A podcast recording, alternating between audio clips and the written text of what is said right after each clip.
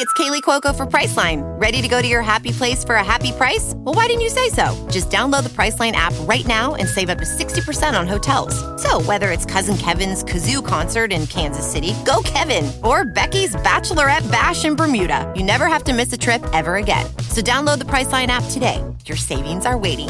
Go to your happy place for a happy price. Go to your happy price, Priceline. This episode is brought to you by Pepsi Wild Cherry. Pepsi Wild Cherry is bursting with delicious cherry flavor and a sweet, crisp taste that gives you more to go wild for. Getting wild may look different these days, but whether it's opting for a solo Friday binge watch or a big night out, everyone can indulge in their wild side with Pepsi Wild Cherry. Also available in Zero Sugar. So grab a Pepsi Wild Cherry and get wild. Fuera de Series presenta el nuevo podcast Universo Star Trek con un servidor, CJ Navas, y con Dani Simón. En este podcast iremos comentando cada uno de los episodios de la serie de Star Trek que esté en ese momento de emisión. Ahora mismo podéis escucharnos en los after shows de análisis de Star Trek Picard. Universo Star Trek es un podcast tanto para los más fervientes Trekkies como también para los nuevos adeptos que no quieran que se les escape ninguna de las referencias que iremos desgranando cada semana entre Dani Simón y un servidor. Suscríbete ya buscando Universo Star Trek en Spotify, Apple Podcasts, Evox o YouTube o tu reproductor de podcast favoritos. Larga y próspera vida.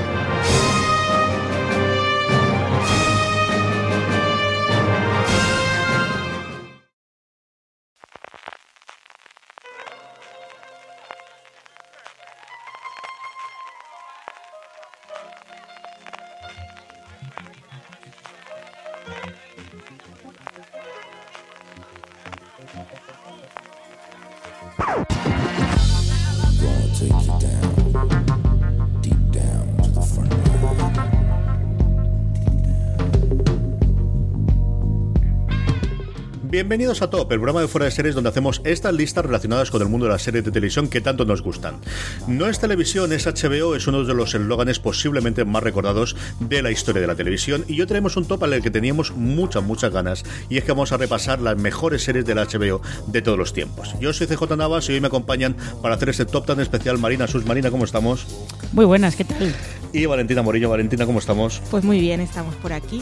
Eh, ahora que decías lo del eslogan de HBO, justo había visto en Last Week Tonight, uno de los programas, eh, estaba hablando de varias cosas, John Oliver, y tenía que hacer una broma un poco como en 30 Rock, que dicen, Ay, la gente hace publicidad, nosotros no, y mira la cámara y hace publicidad. Pues él hablaba de HBO Max y comenzaba a decir HBO Max, es la nueva plataforma de streaming donde podrás ver The Big Bang Theory, Friends, no sé qué, reposiciones de tal. Y después dice, porque no es eh, HBO, es televisión.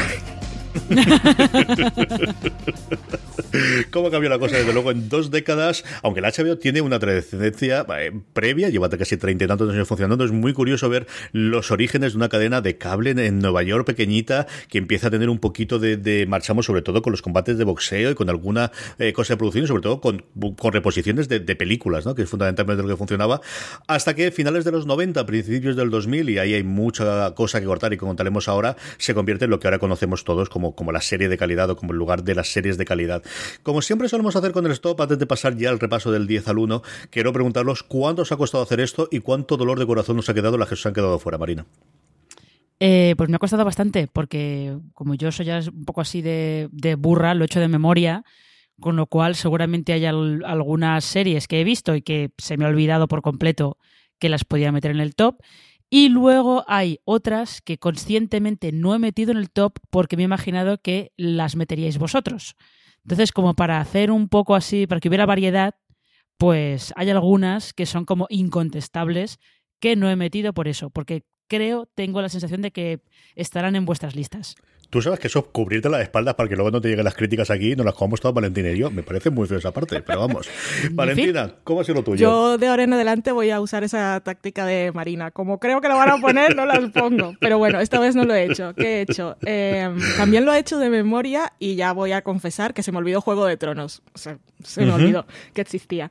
Eh, él es- mi top es de series que volvería a ver o, o que he visto dos veces y por eso están en mi top. Y he mezclado nuevas con las clásicas porque yo soy mucho de juguete nuevo y no las pongo las nuevas en las primeras posiciones porque no se han acabado. Y entonces digo, bueno, vamos a empezar por ahí, pero un poco de todo. Y lo que me gusta a mí. Y esa parte de Valentina también eh, me ocurrió, yo también la he hecho de memoria y, y he parado, he parado antes de tiempo porque si no sé que esto iba a ser la de Dios, de, me van a salir 30 series, me va a fastidiar más las que dejo fuera que las que meto dentro, de hecho tengo dos fuera de las que originalmente tenía y que me ha fastidiado mucho dejar las dos, las dos fuera, pero quería meter alguna cosa divertida, alguna cosa de los orígenes antes, sobre todo de Los Soprano, ¿no? y de, de esos finales de los 90 en el que hubo series bastante interesantes que aquí en España nos llegaron poquita cosa, Eh, alguna miniserie que al final es muy complicado meter un top aquí, pues eso, comparar una serie de 70 episodios que tiene que mantener a lo largo de todas sus temporadas el, el punto um, con una miniserie de 4, de 5 o de 7 episodios, eh, creo que siempre es una cosa injusta, ¿no? Para compararla con los, con los grandes dramas o las grandes comedias. He intentado, mm, por todas las medidas, meter comedias, porque yo creo que al final HBO sí tiene grandísimos dramas, pero también ha tenido grandes comedias, pero al final, desgraciadamente, he metido solamente dos. Así que esta parte también me tira para atrás. Y luego también ha sido un poquito de lo que comentaba recientemente Valentina en el último momento de, de, de la serie más reciente. Bueno, pues mm, consciente o inconscientemente, al final te tira lo, último que has visto y lo que más recuerdas y el brillo y brilla a mí también me atrae mucho. Así que no puedo negarlo. Y alguna que otra hay. Vamos ya con ellas. Marina, ¿cuál es tu décima? Eh, mi décima es, eh, es una serie de estas cuando HBO tuvo una racha en la que se puso a hacer series carísimas con unos conceptos eh, muy de high concept eh, y que luego tenía que cancelar porque no podía pagarlas, básicamente porque no las veía tanta gente como para justificar la inversión. Y una de esas y probablemente la que sea como la serie maldita por antonomasia en, en HBO, si descontamos John from Cincinnati, que eso fue otra cosa distinta, es eh, Carnivale, que era esta serie ambientada en la Gran Depresión, en la que había dos protagonistas, un cura que probablemente estuviera trabajando para el mal con mayúsculas, porque estaba atravesando una crisis de fe muy seria, y un chico que trabajaba en un, en un carnaval, el carnaval del título, en, una, en un circo ambulante, que era un poco como el enviado del bien. Se supone que la serie tenía, esas eran dos tramas paralelas, ¿no? La del cura en su crisis de fe cada vez más tentado por el mal y la de este chico eh, en la feria como que empezando a darse cuenta de que tenía como un destino que cumplir. Y en teoría eh, la serie tenía que haber confluido en el enfrentamiento entre los dos, pero si no recuerdo mal hubo dos temporadas, la serie costaba una cantidad indecente de dinero en producir y tampoco la veía tanta gente, así que HBO al final pues la terminó cancelando mmm, al principio de la historia, como quien dice. Esto le ocurriría a HBO Valentina varias veces y es que la HBO que gasta dinero a puertas de las últimas temporadas de Juego de Tronos durante mucho tiempo era la de la primera temporada de la cual tenía que guardar dinero porque no, no tenían todos los recursos que a día de hoy le, pensamos que tiene la gran corporación americana. Sí, es que el dinero que se gastó HBO en aquella época eh, en otro de los programas hablaba yo de Deadwood, Roma y Carnivale como, como un todo. Y es que claro, te sorprendía. Yo era de las que se dejaba influenciar mucho por la HBO en aquella época. Oh, qué, qué, cosas hace, cómo arriesga, qué caro es todo, cuántos escenarios, cuántos exteriores, cuántas cosas construidas. Pero cuando te pones a pensar es que tenía que ser eso súper complicado y aparte la gente no lo veía porque, bueno, entre otras cosas, más allá de que guste la serie o no, HBO siempre ha sido el servicio más caro en Estados Unidos. Entonces tenías que tener suscriptores para verlas. Y de Carnivale yo me acuerdo es, eh, para mí es una de las cancelaciones más dolorosas. Ya contaba Marina más o menos cuál era la premisa, pero es que el último episodio de esa segunda temporada es, oh, ahora se pone buenísimo. Pues no, adiós, se acaba la historia. Y, y Brother Justin, esa voz que tenía, yo estuve con pesadillas mucho tiempo y esos ojazos negros que se le ponía, esa voz tan grave. Oh, madre, Carnivale me encantaba. Ah, mi décima, mi décima es Euforia. Eh, porque como dije iba a empezar por lo nuevo, podía haberla puesto en el top 3. Eh, mi obsesión con Euforia, pues, me tiene eufórica, pero es que de verdad. Y es una serie que me ha llegado mucho al sentimiento, pero que aparte me estimula intelectualmente y admiro lo que están haciendo formalmente. Los personajes los amo. Y, y bueno, es una nueva época en HBO también, eh, ya intentando llegar a más públicos y arriesgándose con una serie adolescente que se escapa un poco de, de lo que siempre se ha hecho y es un poco más seria en algunos temas, pero es que es una serie que a mí me fascina. O sea, no, no tengo no tengo otra forma de describirlo. En Spotify me salió el otro día, podías mirar cuáles eran las canciones que más escuchabas y eran tres canciones de, de la banda sonora de Euforia. Lo tengo en mi fondo de pantalla y es que para mí es realmente una gran serie y, y una nueva HBO que la verdad me gusta mucho y soy bastante fan. Sí, señor, sí, señor. Mm, vamos a jugar tus problemas déjalos para disfrutar ven a Fraggle Rock. Hay que trabajar, no podemos descansar, vamos a cantar, esto es la parte complicada, ahora viene, con Gobo, Musi, Dudo, Rombo, Rossi. Fraggle Rock es, ahora que se habla de tanta coproducción que tiene HBO, sea con Netflix, sea con, eh, especialmente con la BBC o sea con Sky, es la primera gran coproducción que tiene en finales de los 90 con eh, la televisión sur británica, con la cadena grande de broadcasting de canadiense y con la HBO y que precisamente por tener esa coproducción durante muchísimo tiempo está fuera del catálogo de HBO Estados Unidos, entró solamente el año pasado y aquí siguen estar en HBO España. Así que sirva este pequeño fragmento de recordar la infancia con Fraggle Rock para también reivindicar que quien pueda hacer y mover los hilos dentro de HBO España para que la traiga su catálogo, traiga esta maravilla que yo estoy loco por ponerla a mis crías y no es nada fácil de encontrar ni siquiera en DVD o en Blu-ray que la compraría. Aquí es nostalgia pura. Ya yo recuerdo disfrutar absoluta y totalmente viendo Fraggle Rock en televisión. Eh, me encantaban los bichejos, me encantaban lo que contaban, eh, me lo pasé tremendo y sigue siendo una de esas canciones que tendré 90 años y Dios lo quiera, me siga pudiendo cantarla y sigo pudiendo recordarla. Es una serie del 83, aquí no llegó muchísimo más tiempo después a España, pero sirva al menos, pues eso, una para que hubo series en HBO mucho antes de Los Soprano y hubo esa pequeña maravilla animada, eh, fruto de la fractoría de, de Jim Herson, que se llamaba Fraggle Rock, y esa es mi décima de HBO mm, favorita de todos los tiempos. Marina, tu novena. Ay, ay, el Rock con los curris. los curris. Uh Sprocket, que sepáis que yo cuando veo un perro por la calle que es así como un poco, vamos a decir, feucho, lo llamo Sprocket. Todavía lo llamo Sprocket.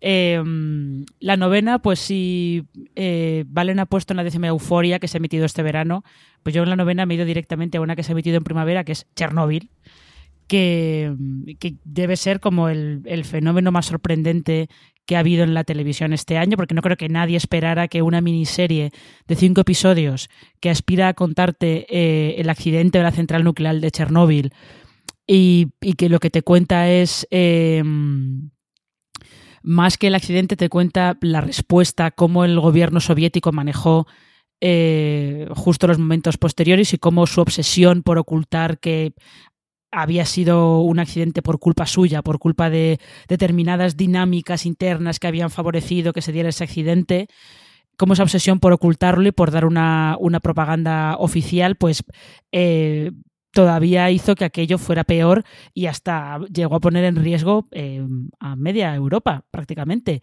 Eh, si alguno tenéis edad de acordaros de, de, lo que se decía en el telediario cuando el accidente de Chernóbil, eh, hubo un momento que en el telediario te recomendaban, bueno, depende de por dónde venga la nube radiactiva, le recomendamos que no salgan de casa y que cierren las ventanas. O sea que eso no es, no es una cosa tan, tan extraña. Pero no, yo la, la he puesto aquí sobre todo por, aparte de porque ha sido un fenómeno bastante inesperado, por la manera que tiene de, justo de contarte eso, de contarte eh, los meses posteriores al accidente, cómo ese grupo de personas intenta, intenta encontrar una solución, intenta impedir que aquello vaya a más y que tiene que pelear contra una maquinaria burocrática que lo único que quiere es taparlo todo y que, eh, que no se vea eh, que no se vea dañado el orgullo patrio, ¿no? Y por eso al final, pues bueno, la he metido ahí en, en la novena posición.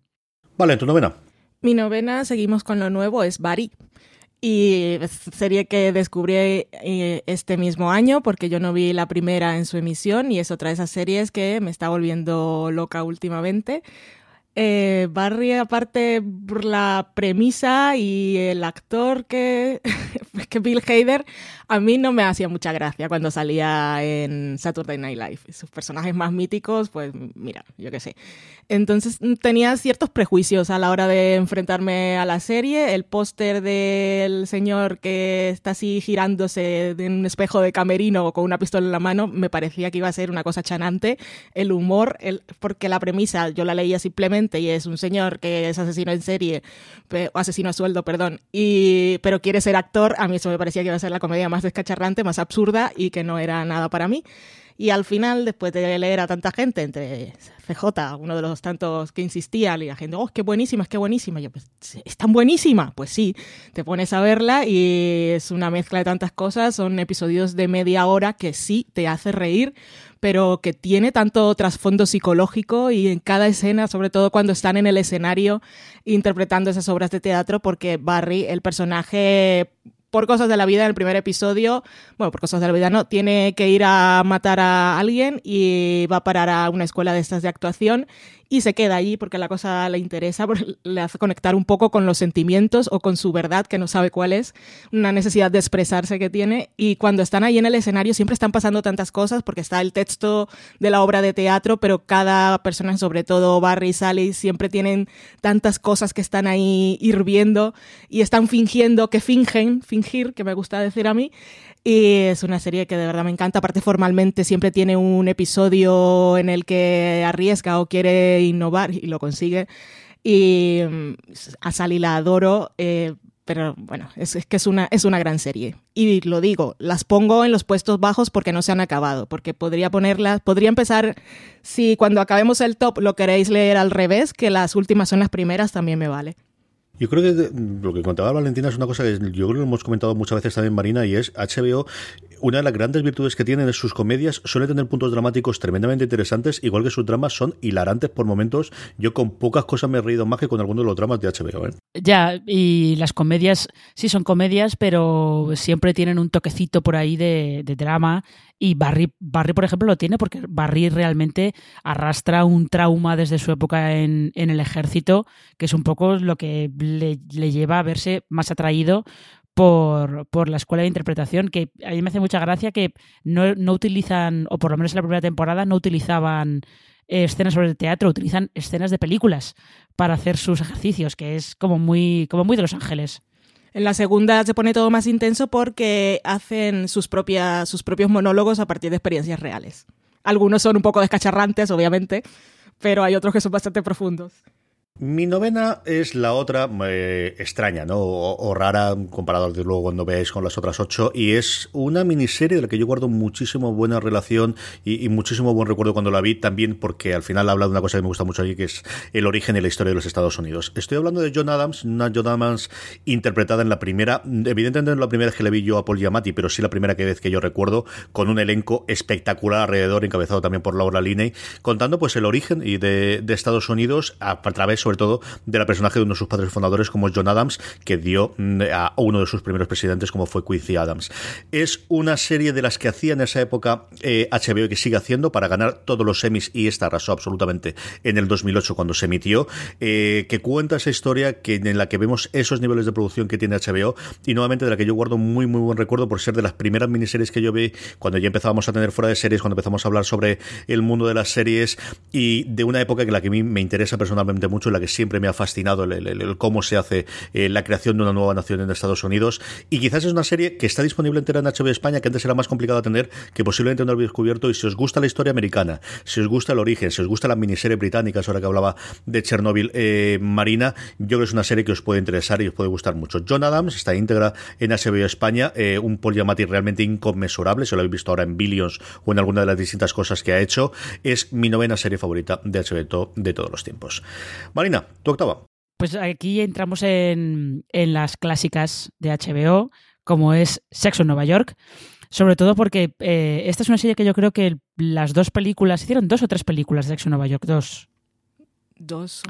Sí, creo que dos. La respuesta correcta es ninguna, pero la que aparece en MDB son dos. Vale, gracias. Gracias.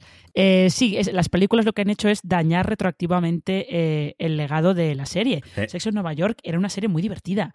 Es verdad que ahora eh, a lo mejor hay algunos chistes que son un poco más problemáticos, porque, bueno, por la época que era, pues algunos temas se trataban, porque eso es de principios de la década de los 2000, algunos temas se trataban un poco así de aquella manera. Pero era muy divertida. Carrie a veces era un poquito cargante, pero lo compensaba porque tenía, tenía al lado a, gente tan sumamente loca y que luego tuvo unas tramas tan interesantes como Samantha, por ejemplo, y que yo creo que eh, ha quedado, da la sensación de que ha quedado como un poco apartada cuando se habla de las series más influyentes de, de los últimos tiempos. Parece que Sexo en Nueva York se ha quedado como un poquito apartada y como que nadie se acuerda, ni siquiera la gente a veces no se acuerda ni siquiera que estaba en HBO. Pero esas cuatro amigas buscando el amor en Nueva York eh, han tenido, han acabado teniendo una sombra bastante más alargada sobre las series posteriores de lo que parece. Sí, yo voy a que, me gusta adaptarme para que fluya el podcast sobre si solo si tengo la misma serie un lugar de diferencia. En mi caso yo tenía Sexo Nueva York en la séptima posición pues lo voy a poner ahora. Y así hablo de aprovechando que ha hablado Marina que ya lo ha dicho casi todo y así luego no tengo que repetir. Eh, Sexo Nueva York es una gran serie que Claro, se estrenó en el mismo momento en que estaba Los Soprano, que era una cosa así como muy seria y el antihéroe y la nueva visión del mafioso, el mafioso que va a la psicóloga y tiene problemas. Y claro, Sexo Nueva York quedaba con las aventuras de estas cuatro amigas hablando. Era un poco el lado masculino y femenino, el lado serio y el lado superficial y banal de, de HBO en aquella época, pero Sexo Nueva York es una gran serie que yo no vi en su momento, sino años después, y ya podía ver algún, algunos comentarios que quedaban pues un poco, no estaban preparados para aquella época, no tenían los conocimientos ni el marco teórico que tenemos ahora, por lo tanto, si lo ves dices, uh, uh, qué Hey, it's Kaylee Cuoco for Priceline. Ready to go to your happy place for a happy price? Well, why didn't you say so? Just download the Priceline app right now and save up to 60% on hotels. So, whether it's Cousin Kevin's Kazoo concert in Kansas City, go Kevin, or Becky's Bachelorette Bash in Bermuda, you never have to miss a trip ever again. So, download the Priceline app today. Your savings are waiting. Go to your happy place for a happy price. Go to your happy price, Priceline. This episode is brought to you by Pepsi Wild Cherry. Pepsi Wild Cherry is bursting with delicious cherry flavor and a sweet, crisp taste that gives you more to go wild for. Getting wild may look different these days, but whether it's opting for a solo Friday binge watch or a big night out, everyone can indulge in their wild side with Pepsi Wild Cherry. Also available in Zero Sugar. So grab a Pepsi Wild Cherry and get wild. Patinazo. Pero en términos generales es eso, es una serie muy divertida que tuvo sus temporadas un poco más flojas, pero en general fueron una, una gran influencia cultural, toda la gente sabe quiénes son sus cuatro protagonistas y la historia de cuál eres tú eh, se ha visto en millones de ficciones posteriores, pero también el tipo de personajes y la verdad es que es una serie, si alguien no la ha visto, yo creo que es un buen momento para recuperar. Yo soy muy defensora de ver, aunque estemos avasallados por estrenos constantemente y, que, y querramos estar al día de todo, darle una oportunidad a esas series que no vimos en su momento pero que está bien ver para, primero para ver lo que se hacía en otra época y también para entender y para, bueno, para pillar cuáles son las referencias que se han hecho en ficciones posteriores y cómo las han influido. Sexo Nueva York es una buena opción, aparte que son episodios de media hora. Y es eso, es que te, te lo pasas bien. Puede que los momentos, esta sí es una serie que es menos de, es comedia, que tiene algunas tramas un poco serias, pero que siempre su intención es hacerte reír y escandalizarte un poquito. Pero eran cuatro amigas hablando de Nueva York, vistiendo súper bien. El trabajo, hablamos siempre de los chicos de Friends y esos apartamentos que no podía mantener, que ya nos han dicho mil veces que era de la abuela o de la tía, ya no me acuerdo de Mónica. Y el trabajo de Carrie obviamente no le, no le daba el dinero para pagar las ropas, los zapatos, ni el apartamento que tenía, pero eso no importa. Era, era una versión de, del Nueva York de lujo aspiracional que no conocíamos que nunca íbamos a tener, pero sobre todo es una serie que tiene muy buen rollo. Y son cuatro mujeres hablando de sexo en aquella época como protagonistas, pues eso era una fantasía.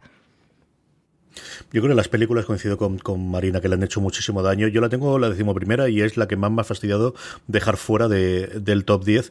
Yo recuerdo, tengo grandísimos recuerdos de Sexo en Nueva York, momentos hilarantes y momentos maravillosos de drama entre las cuatro amigas y, apoyándose, ¿no? Y al final el núcleo que, formaban ellas cuatro.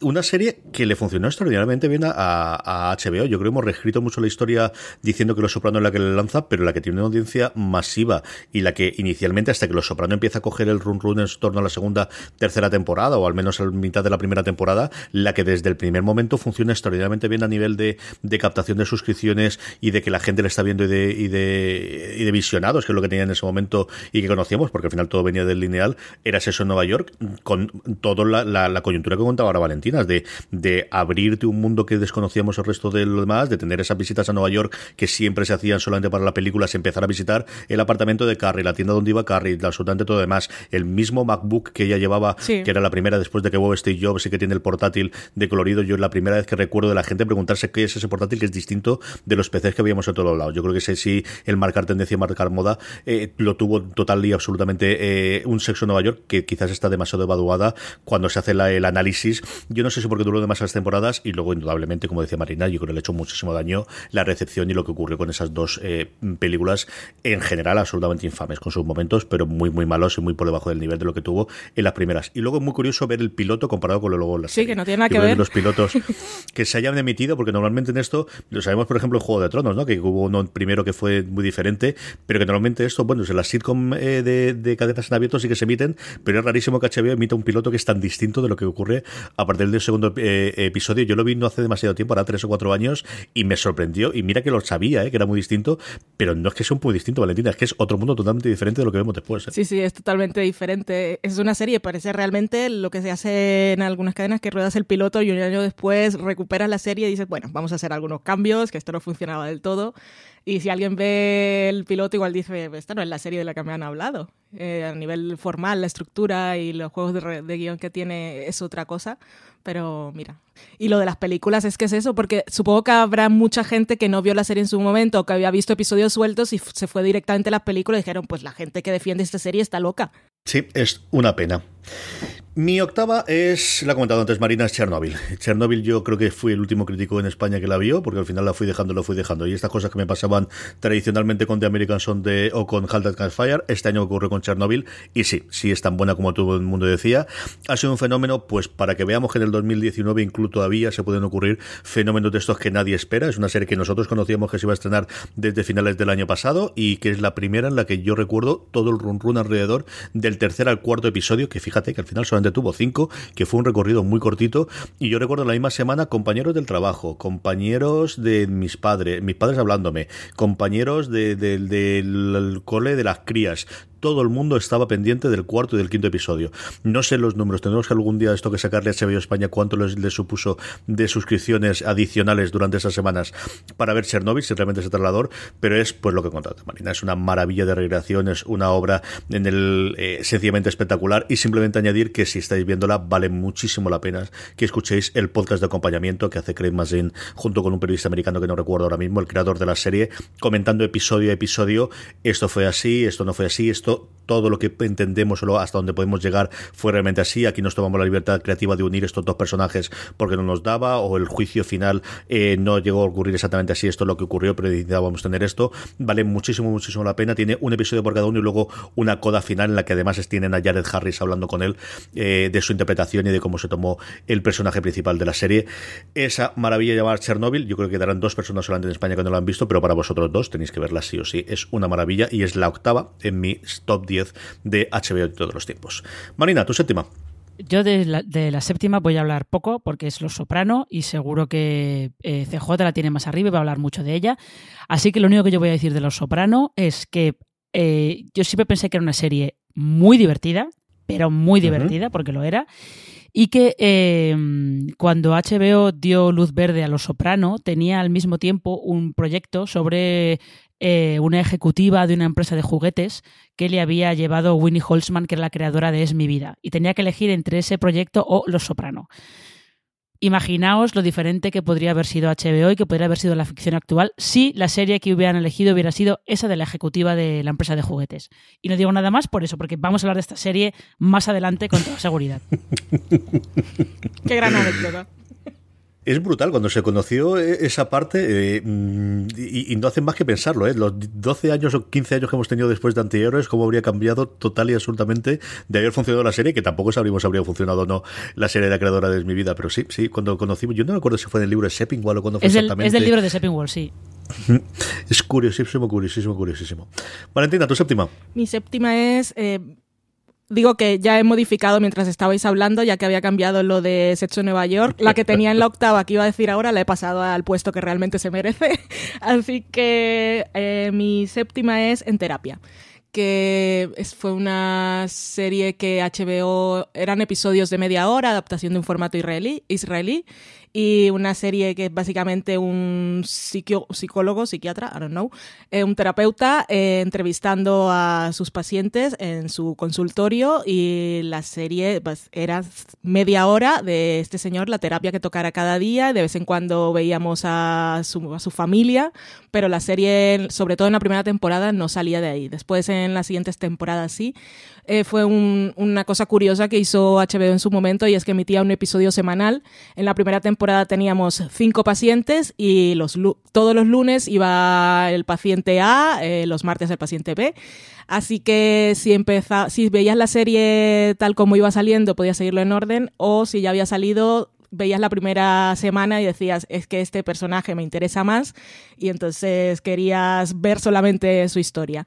Y, ese juego de solamente series de gente hablando, eh, que tampoco tenía mm, sí tenía una intención de dónde poner la cámara y cuándo cerrar los planos y ese tipo de cosas, pero era básicamente una cosa casi teatral, pero tan intensa eh, y ese personaje del doctor que era pues mm, tan egocéntrico a su manera que también tenía todos sus problemas y siempre teníamos en cada temporada una historia de uno de sus pacientes que era mucho más dramática que otra o que tenía mucha más relación con él y la verdad es que para mí fue una serie muy adictiva en su momento que volví a ver unos años después y se mantiene perfectamente.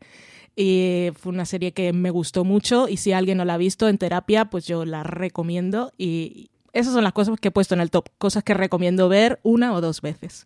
Es una maravilla de, de, serie barra obra de teatro continua. A mí me, me, fascinó cuando vi la primera temporada.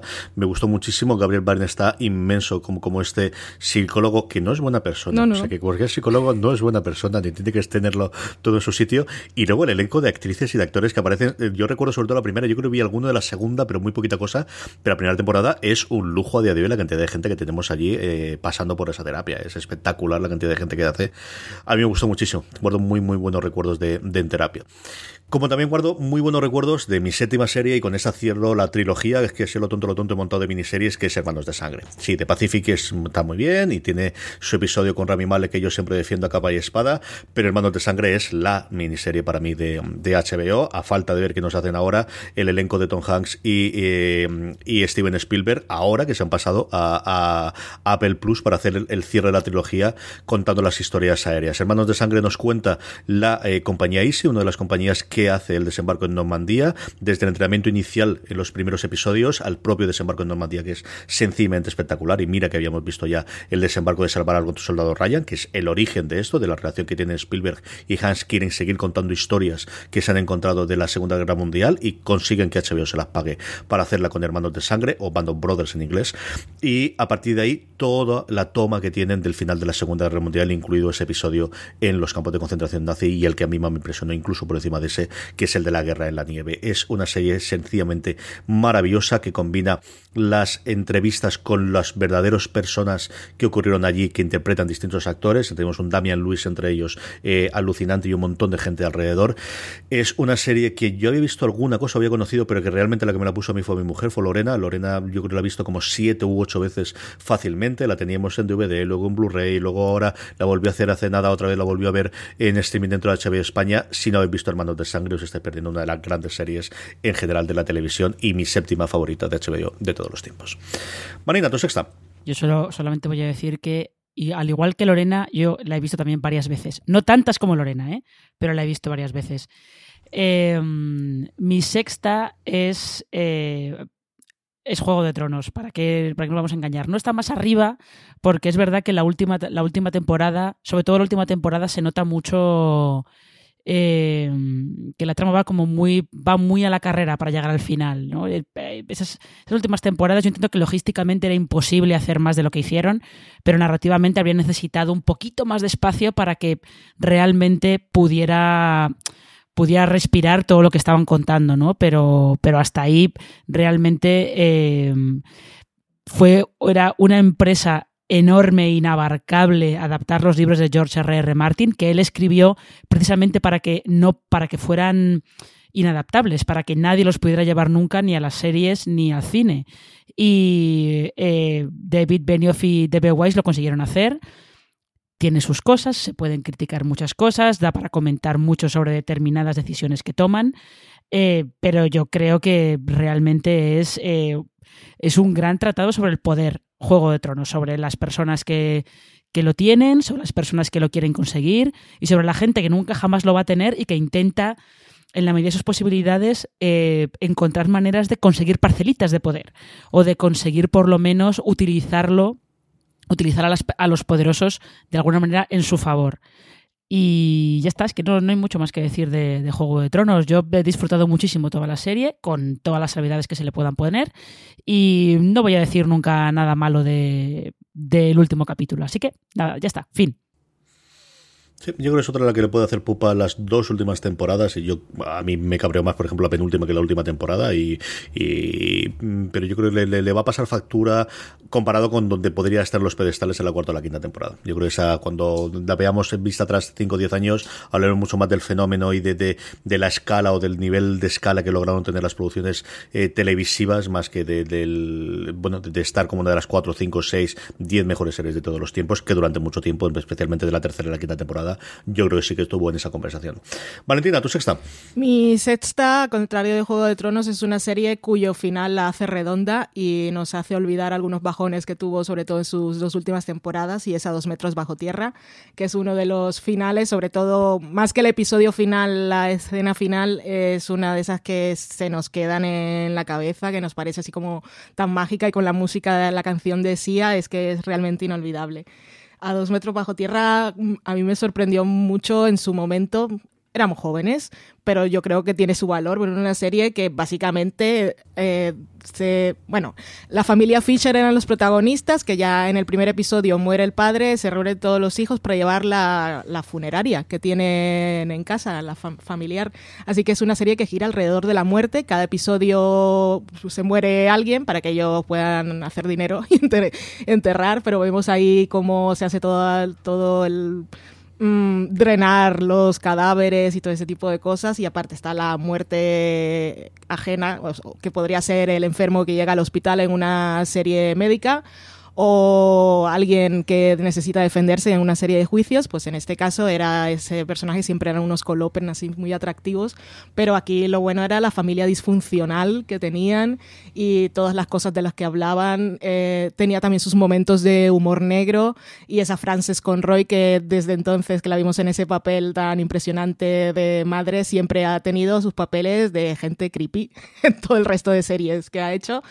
Eh, fue, fue una serie que a mí me sorprendió mucho en su momento. Como digo, las dos últimas temporadas tuvieron unos bajones terribles que eran de esos de, mira, la, la veo porque la acabo porque la tengo que acabar, pero guardo muy, muy, muy, muy buen recuerdo de A dos metros bajo tierra.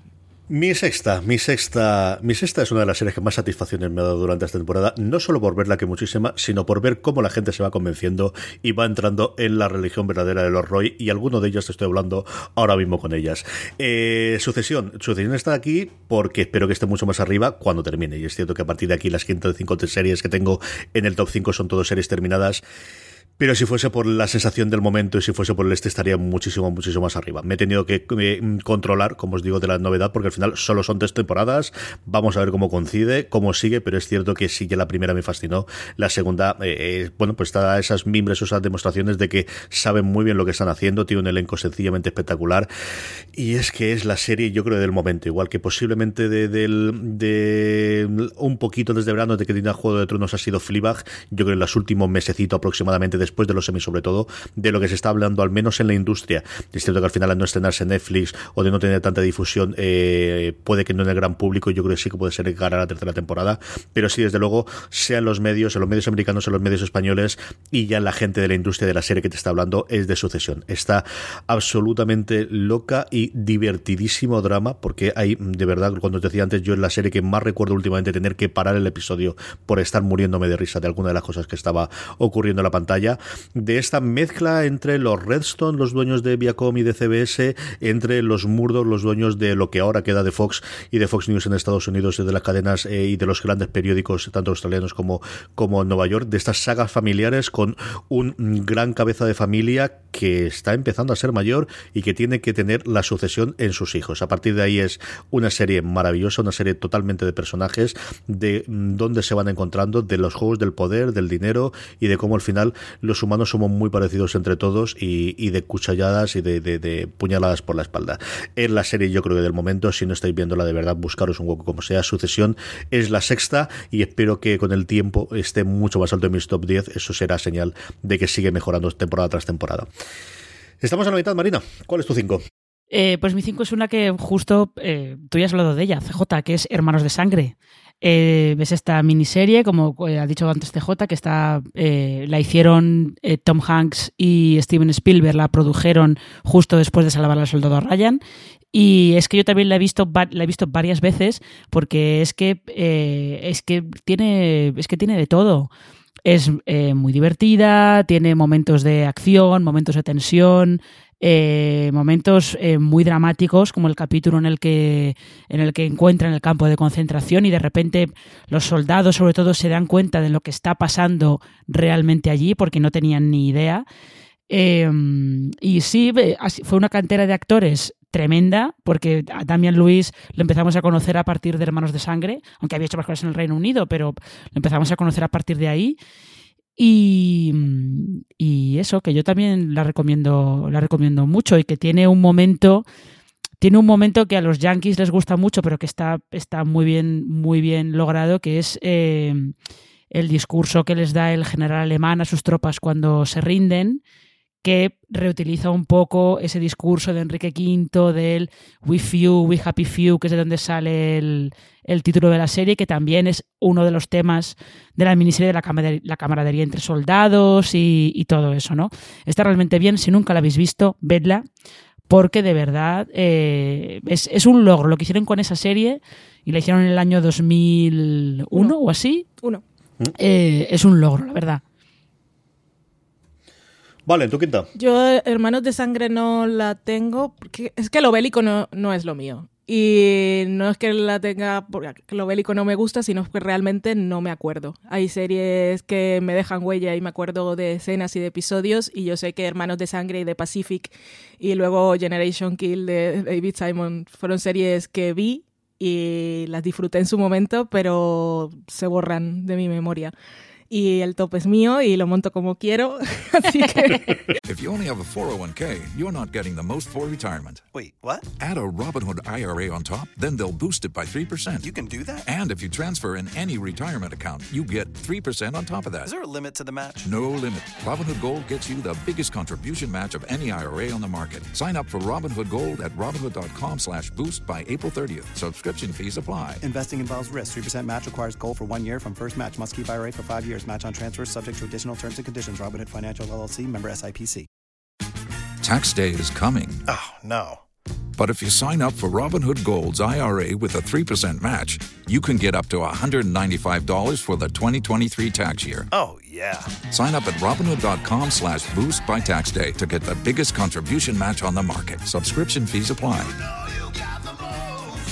Investing involves risk. 3% match requires gold for one year from first match. Must keep IRA for five years. Robinhood Financial LLC member SIPC.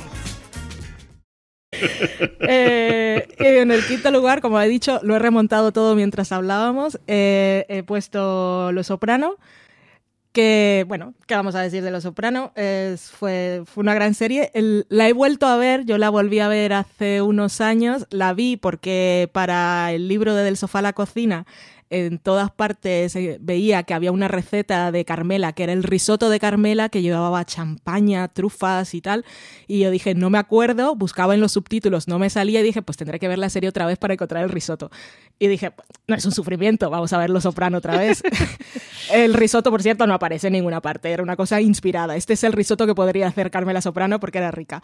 Em, y disfruté verla otra vez, sobre todo porque ya sabía lo que pasaba y siempre lo que más disfruté de ese revisionado fue ver cómo iban plantando, nunca fue una serie de... Sí llevaba una trama y pasaban cosas y había sus giros y sus intrigas, pero te plantaba semillitas al principio de la temporada en una escena que parecía casual y después todo eso tenía importancia. Ver cómo se iban plantando las cosas y si ya en ese momento tenías memoria de que iba a ocurrir algo, fue lo que más disfruté viendo la serie y las partes oníricas, pero no disfruté nada las partes violentas y a mí la tercera temporada con la doctora Melfi, esa trama siempre me ha perturbado mucho porque yo siempre le he tenido pavor a los parques subterráneos y es una de las razones por las que nos conduzco. Eh, es en Lo Soprano, si no lo habéis visto una vez más, es una de esas cosas que hay que recuperar, porque sí, porque es historia, pero es una, es una gran serie, es una gran historia, y sí tiene aquello de una visión diferente de los mafiosos, aparte de los mafiosos italoamericanos en, en, allí en, ¿cómo se llama? New Jersey. Eh, o sea que es otra cosa, pero tiene también muchas referencias al cine de mafiosos. Es una serie que para gente que le guste ese tipo de películas y de obras literarias del género van a disfrutar, pero también tiene juegos de manipulaciones que se nos gustan a todos y familias disfuncionales. Al final todas las series las series que más funcionan, sobre todo en drama, suelen tener esos ingredientes. Y, y ahí está. ¿La volveré a ver? No porque ya eh, la segunda vez que la vi sufrí mucho las partes violentas y, mm, y, no me gusta, pero en fin, una gran serie. ¿Cómo no la voy a poner? Es Lo Soprano, si es que es lo que tiene. Miquita Juego de Tronos. Pues eso, el fenómeno, la serie que volvió a colocar a HBO después de unos años dubitativos en el que incluso parecía que en Estados Unidos Showtime le estaba ganando por la mano y llegó, pues como siempre ocurre estas cosas, y es que cuando buscas la nueva dos puntos, nunca existe la nueva dos puntos, sino que la nueva dos puntos es otra cosa totalmente distinta. Y lo encontraron con esta eh, novela eh, inadaptable, como decía Marina previamente, o al menos así la nombraba George R. R. Martin en su momento, con dos productores ejecutivos tremendamente noveles. Uno de ellos había hecho alguna cosita en televisión, el otro se había dedicado a hacer novelas hasta entonces, y que pusieron en marcha pues la absoluta o la mayor maquinaria de producción de series que se ha hecho eh, en los tiempos modernos. Hasta veremos ahora con las grandes plataformas que lo confunden, y de alguna forma que marcó también la forma de, de, hacer esas grandes sobreproducciones y que nos va a venir con El Señor de los Anillos, que nos veremos en muchas de las producciones de Disney o de Apple TV Plus. Eh, Juego de Tronos tiene, yo creo, momentos que todos tenemos en la retina, el, momento cumbre de, romper, yo creo que el mainstream y de romper el, que todo el mundo hable de ellas a partir de la boda roja y al menos dos, tres temporadas a partir de ahí maravillosas. Yo, la penúltima a mí me tiró bastante para atrás, la última yo creo que es mucho mejor de lo que posteriormente las críticas, sobre todo por el final, yo creo que ha habido mucho efecto parecido al que hubo en Perdidos en su momento, de cómo no me gusta el final me va a quitar todo lo anterior y yo creo que es un poquito exagerado. Nos dio grandísimos personajes, nos dio grandísimas tramas, nos dio grandísimos momentos y grandísimas interpretaciones, aunque los semis nunca lo llegaron más allá de Dinklage a reconocerlo. Juego de Tronos es, pues eso, la serie que ha marcado los últimos 5 o 10 años, para bien y para mal, de, de HBO y está en el puesto número 5 de mis series favoritas de siempre, de la canal barra plataforma. Marina, tu cuarto.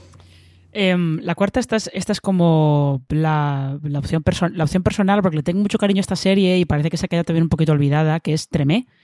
Es esta serie que hizo eh, David Simon junto a Eric Obermeyer y que la hicieron para hablar de Nueva Orleans justo después del huracán Katrina.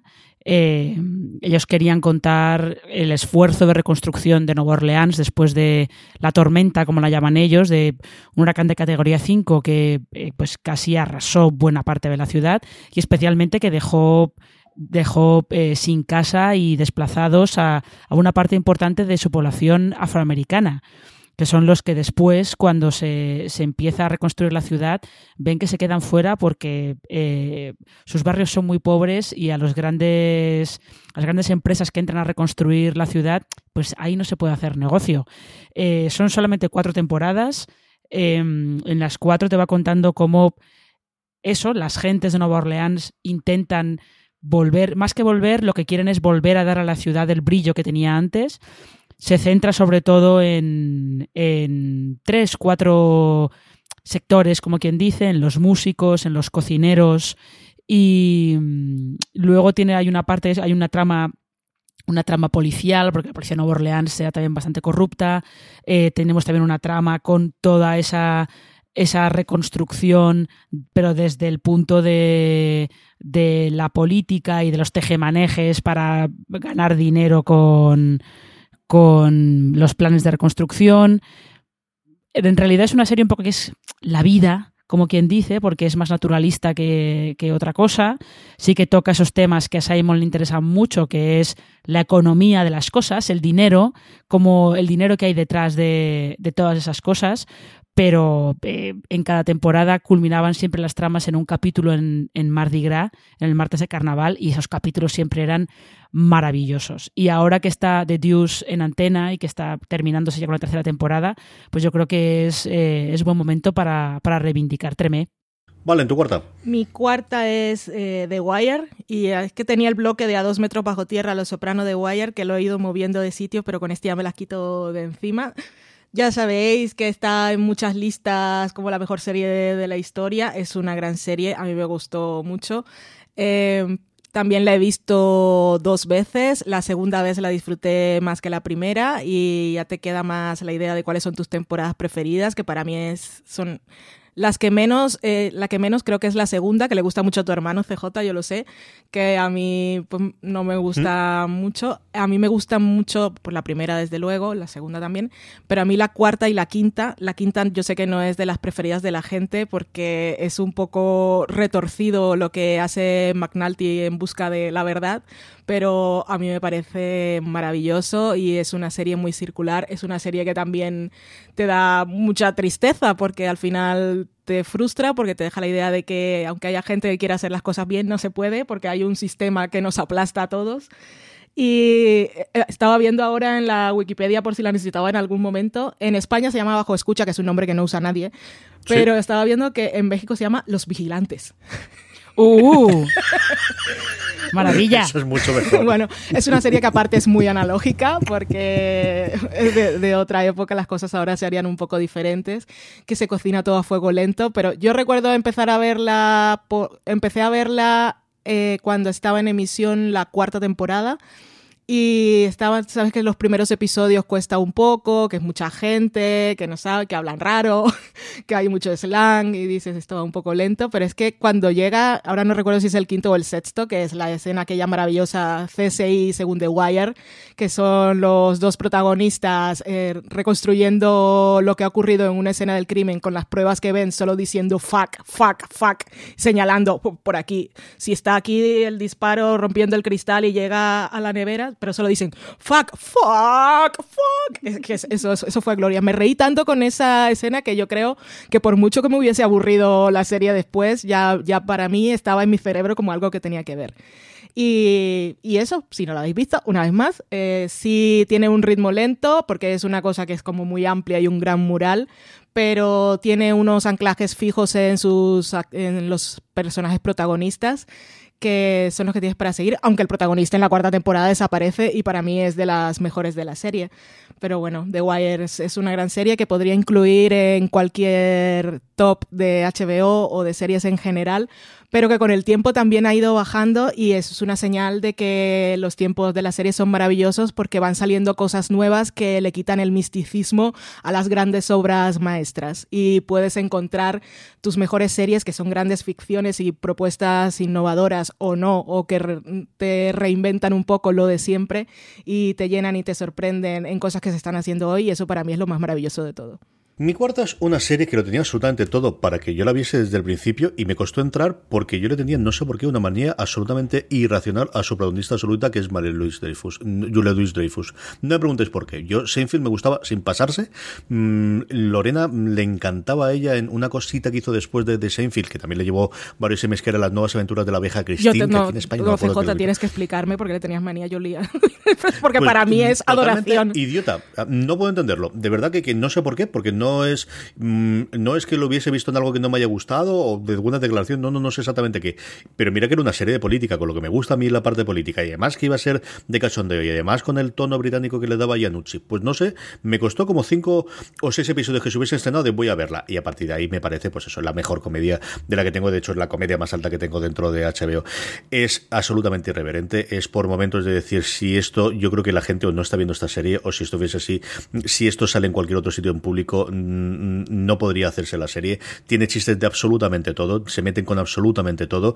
Y yo que siempre he hablado esto con gente política cerca que se dedica a trabajar y del este, y siempre me cuentan, o siempre he oído tanto en podcast como gente que conozco yo que está metido en política de, sí, eh, a, esto es a lo que se parece la política, mucho más a VIP que un, el ala oeste o que cualquier otra cosa que puedas hacer. Estas chapuzas continuas, hay gente que es poco preparada y sí, momentos de genialidad y de grandes ideas mezclados con enquinas, envidias, eh, gente con, ojeriza y gente que tiene manías personales y que a partir de ahí todo funciona.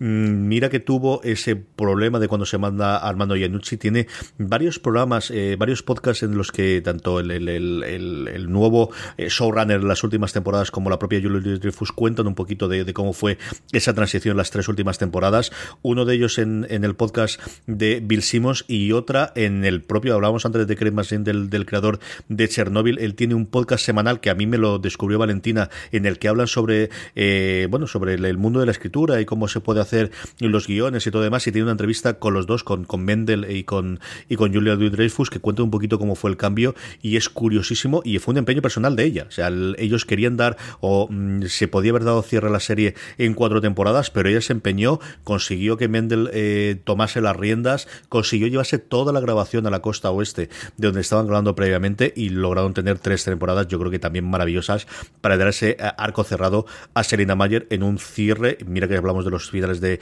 series que yo creo que sí que ha contentado absolutamente a todo el mundo. Yo no he leído nada malo, quizás porque tampoco es una serie, pues eso, evidentemente con el efecto de Juego de Tronos o que la gente se habría desconectado de ellas, pero yo creo que en general a todo el mundo nos ha encantado el cierre y entendemos que es un grandísimo cierre al que se le da a VIP en su última temporada.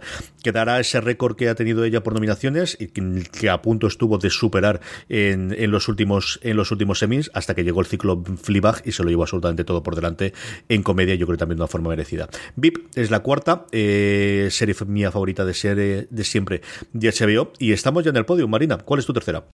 Pues eh, mi tercera es una de la que yo me he estado acordando mucho por, eh, porque cuando estamos grabando este podcast eh, se levanta el embargo, es el día que se levanta el embargo de las críticas de Watchmen y yo viendo los screens de Watchmen me he acordado muchísimo de The Leftovers. No os puedo hacer una idea de cuánto, cuando la veáis os daréis cuenta, que es mi tercera que es una serie que a mí a veces, con esto me pasa un poco como le pasa a veces a CJ con las series, que ves un poco, lo dejas, yo de la primera temporada de The Leftovers que es esta adaptación de una novela de Tom Perrota sobre eh, un mundo en el que de repente un día desaparece el 2% de la población. Así, sin más. Esto es como si fuera una especie de serie, eh, secuela, acompañamiento de eh, Vengadores Infinity War. Pues algo así. Es algo así, pero en plan drama serio.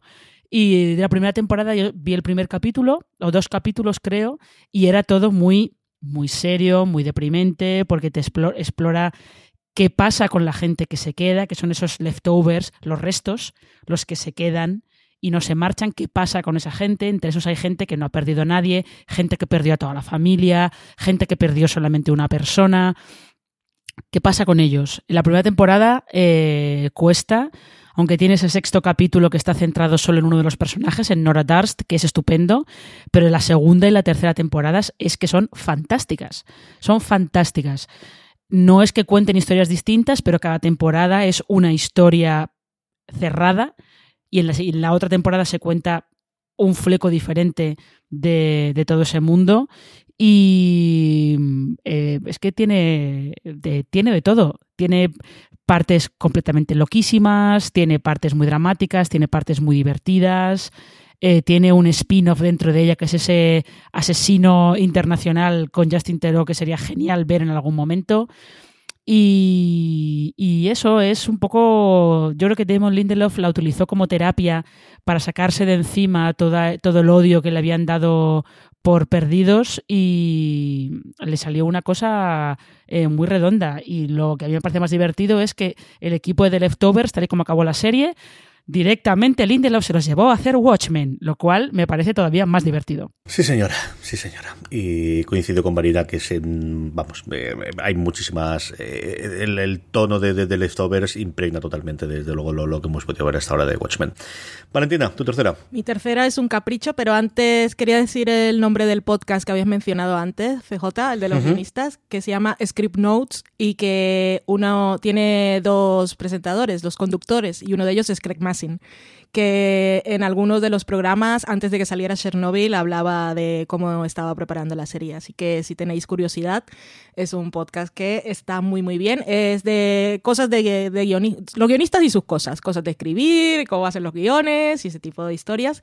Y llevan invitados. Hay un programa, por ejemplo, que invitaron a Rachel Bloom de Crazy Ex Girlfriend eh, en el que habla pues de los retos que tuvo haciendo la serie en la CW, de que si, ya sabéis lo típico, que no podía decir clítoris si no se veía un libro en el fondo que especificaba claramente que estaba hablando de anatomía, ese tipo de historias, pero es un podcast que es muy curioso. Y eso, Craig Massing, ahora que toda la gente es fan, pues es otro lugar para escucharlo de continuo, porque sigue estando, creo que sacan programa semanal o cada 15 días.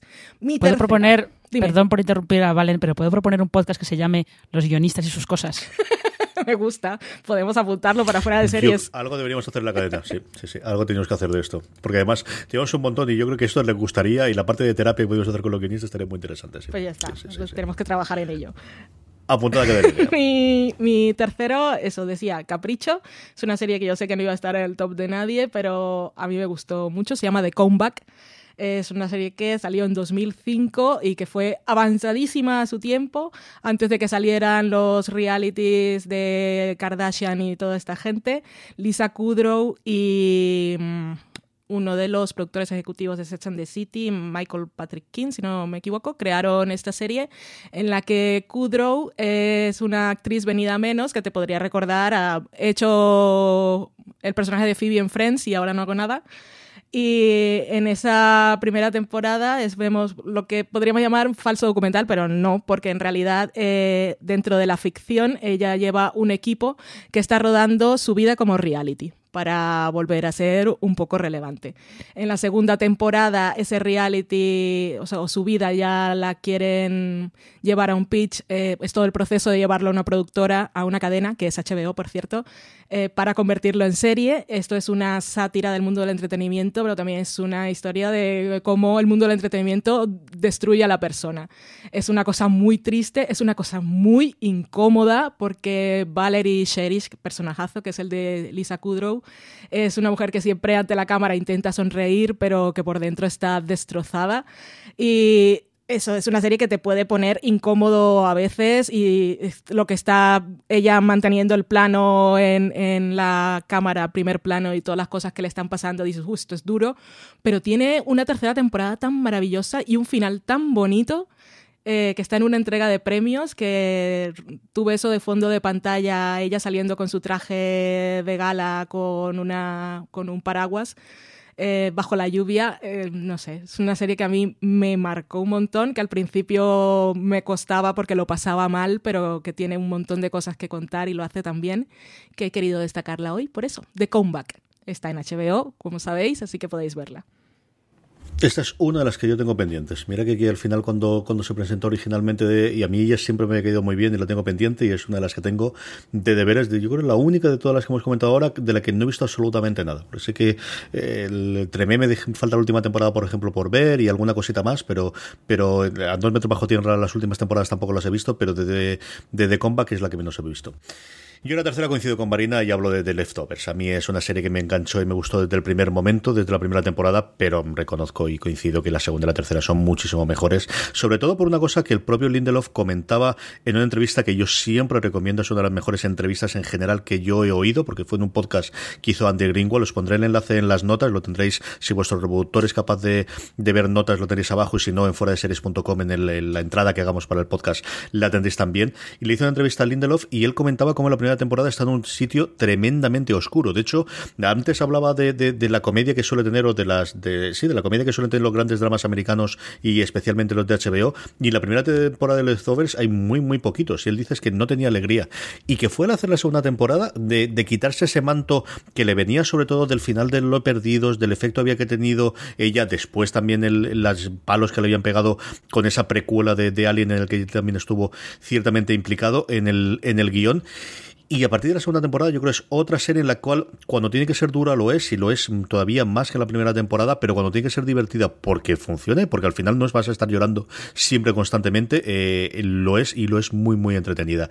Y tiene esa escena final, hablando de antes de los finales y de lo bien que cerraba su arco VIP, esa última escena de esa conversación entre los dos personajes del final del último episodio, a mí me sigue, siendo, me sigue pareciendo sublime y nuevamente uno de los mejores cierres de, de series y de temporadas, para tanto como se habla del de Perdidos, lo bien que lo hace aquí en The Leftovers.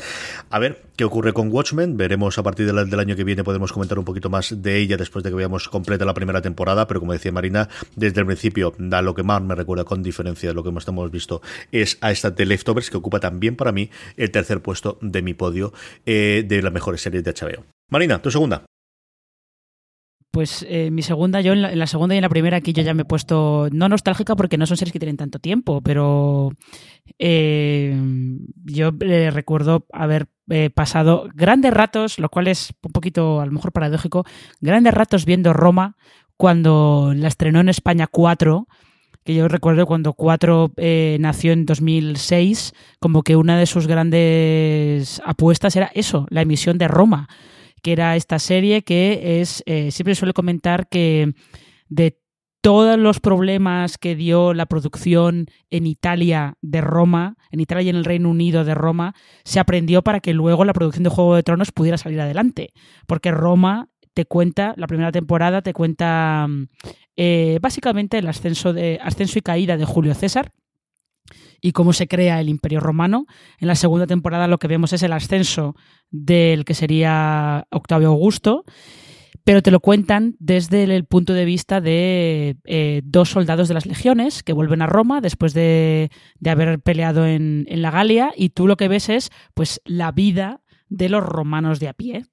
Eh, con mucho color, con mucho sexo explícito, con mucha eh, violencia, le, quitaba un poco el polvo a las historias de romanos, a los peplum de romanos que hayamos visto hasta entonces y se metían un poco más un poco más eh, para decirte, mira, los romanos, eh, tú ves todas esas estatuas que son de mármol blanco. Bueno, son de mármol blanco porque con el paso del tiempo han perdido el color porque estaban pintadas realmente.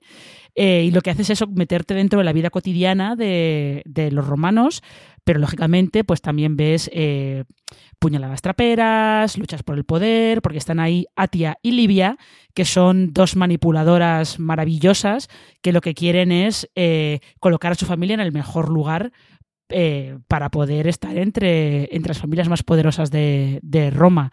Yo la recomiendo mucho, es entretenidísima y debe ser pues lo más caro que había hecho HBO hasta que llegó, y la producción más grande y más compleja que habían hecho, hasta que llegó Juego de Tronos. Por eso también eh, la cancelaron en la segunda temporada. Vale, en tu segunda. Yo te quería decir que gran serie Roma también, que yo la, la, disfruté muchísimo. Aún recuerdo la primera escena en la que vemos a Atia, que a mí me encantó, me sorprendió. Yo dije, esto tengo que verlo.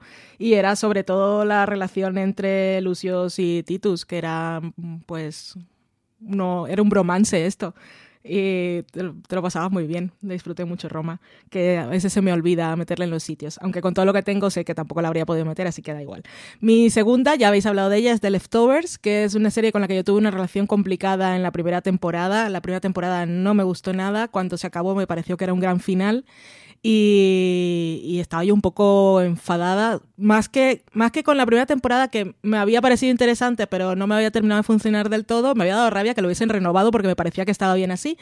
De todas formas, bueno, segunda temporada, son temporadas cortas, la voy a ver. Eh, Justin Terux eh, fue la motivación principal, no lo voy a negar pero en la segunda temporada ya empecé a dejarme llevar por todo, a dejarme sorprender, a entrar en ese mundo tan personal, tan particular que me planteaba esta serie, en el que tenía que dejar a un lado la lógica y lo que yo pensaba que tenía que ocurrir o la coherencia narrativa y enséñame este mundo y me meto en él de cabeza.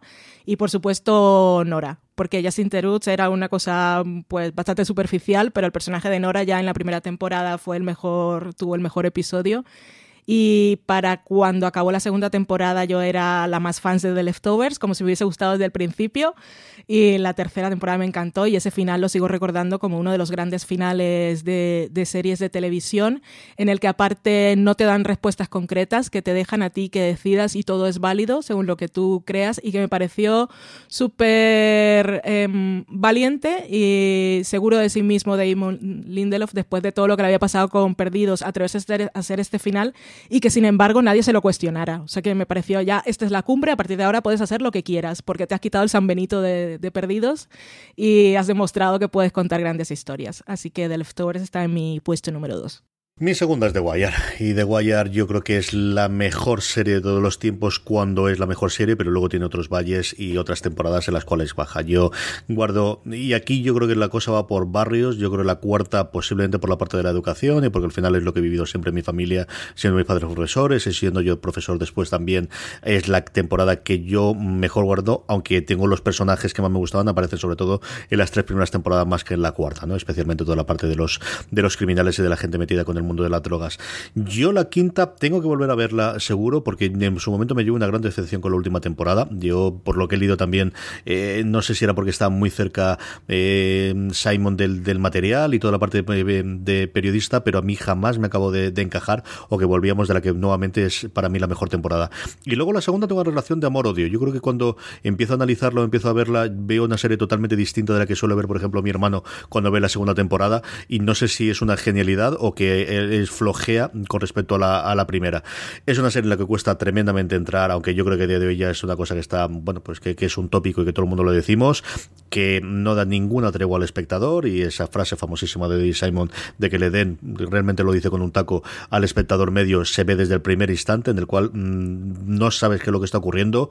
Mira que aquí al menos lo habíamos doblado o, o subtitulado, es la serie que más crítico americano yo he oído que tienen que poner los subtítulos en inglés para enterarse en muchas ocasiones por el acento y por rápido que hablan toda la gente de Baltimore.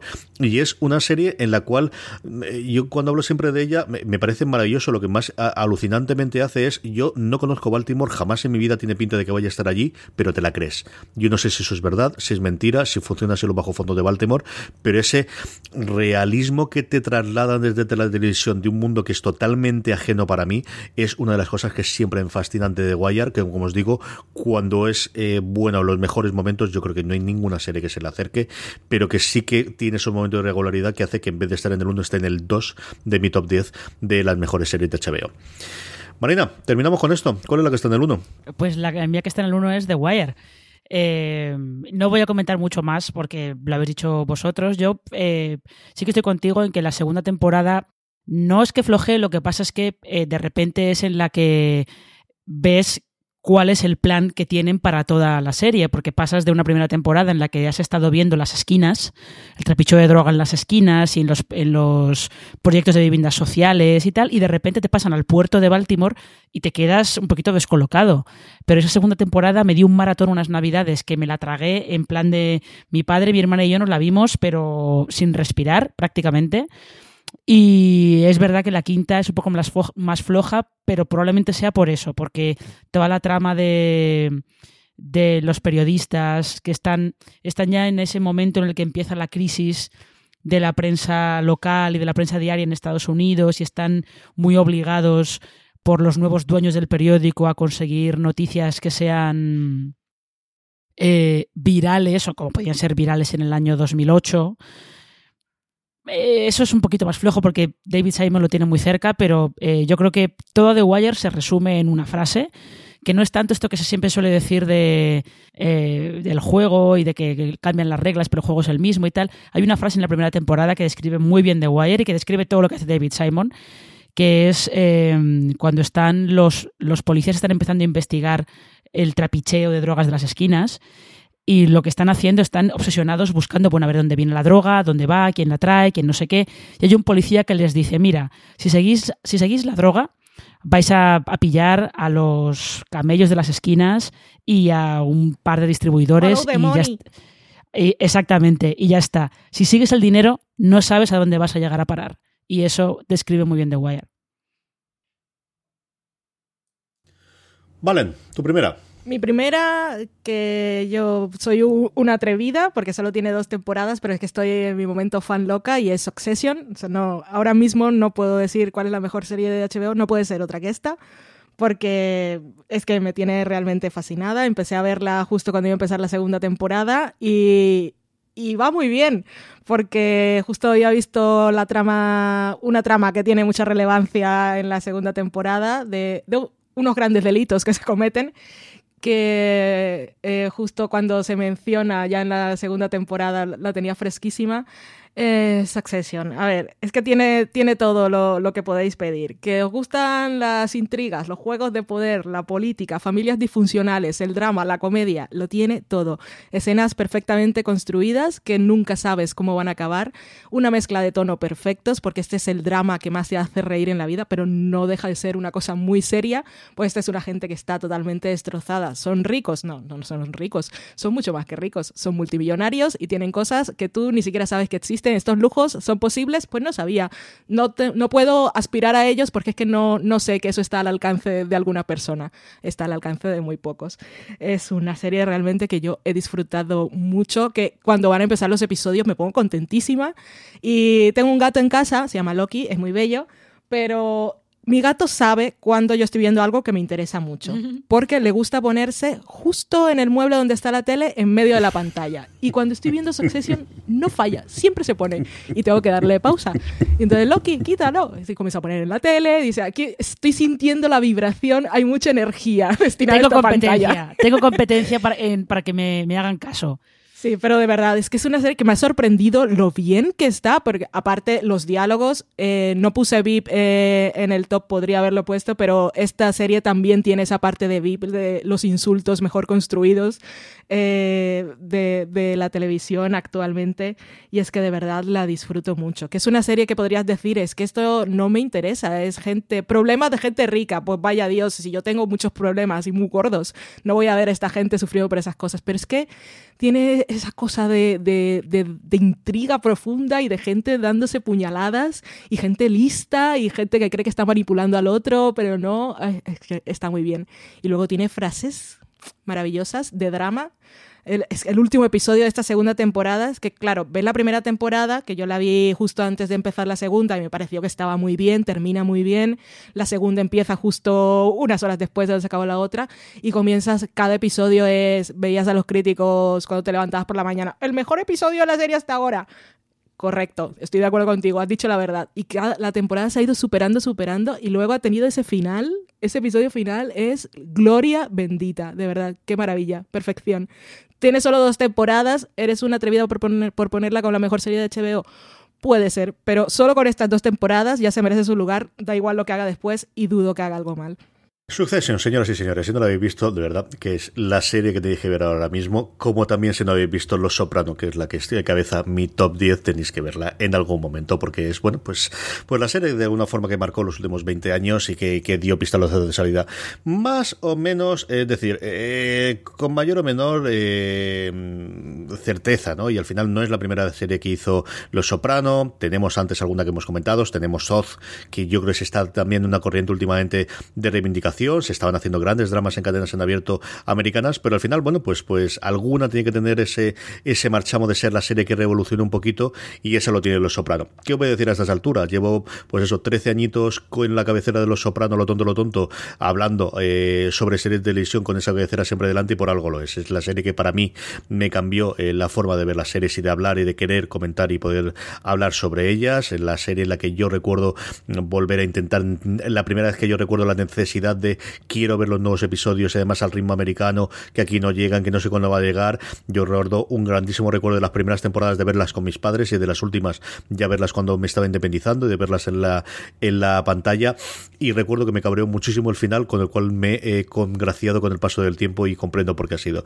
Los Sopranos es una serie que posiblemente por The Wire y por toda la ola que hubo desde que es la gran serie, quizás quedó un poco desconocida. Yo creo que ha habido, a partir de varios libros americanos y, varias eh, cosas que ha habido posteriormente, eh, una reivindicación nuevamente de, que es una de las grandes series de todos los tiempos y para mí la mejor que, que ha hecho HBO a falta de ver cómo termina Succession, que en eso también lo reconozco y estoy totalmente con Valentina. Los Sopranos, si no lo habéis visto tenéis que verla, aguantad por favor hasta el quinto episodio, hasta College, es el, los cuatro primeros son grandes episodios, el piloto yo creo es un gran piloto, hay otros más de esa época que me pueden gustar más, pero sigue siendo una grandísima presentación de personajes y de ese Tony Soprano de, de, Gandolfini, que es uno de los grandes personajes de la historia de la televisión, pero College es donde la, serie empieza a funcionar realmente eh, como, como después tendríamos la grandísima serie que es.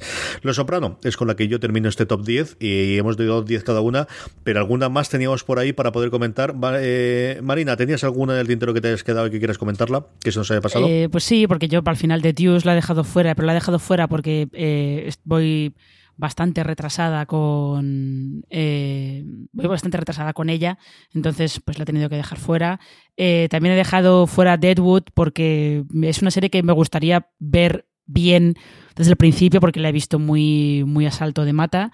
Y yo creo que básicamente esas. También se ha quedado fuera Bored to Death, que bueno, es una comedia así un poco, es una comedia menor, pero que tiene, tiene algunas cosas simpáticas. Y seguramente alguna más, pero ahora mismo eh, pues no lo recuerdo. ¿Y tú, Valen? Yo me dejé fuera Roma Carnival y Deadwood. Eh, también me habría gustado incluir VIP. Eh, iba a ser un tándem Sexo Nueva York y Girls, pero yo Girls creo que no la volvería a ver. Fly of the Concourse fue una comedia muy barata, muy absurda, pero que a mí me gustó muchísimo. Y hay una que no he visto y esto más que decir, no la he incluido porque no la he visto, es recordatorio, me gustaría verla y preguntaros a vosotros si la habéis visto, que es Iluminada, que es una serie que cuando yo vi sus dos primeros episodios no conecté y me eché un poco para atrás, pero creo que es una serie que disfrutaría mucho más ahora. ¿La habéis visto o no? Yo no, Marina, ¿tú has llegado a ver? He visto eh, capítulos sueltos y los capítulos sueltos que vi sí que sí que me gustan. Me parece que es una serie muy interesante, pero también creo que cuesta un poco pillarle el truco. O a lo mejor en aquel momento costaba pillar el truco. Ahora igual no eso es. Sí, yo creo que ahora estoy preparada para verla y en aquel momento era una ignorante en el tema.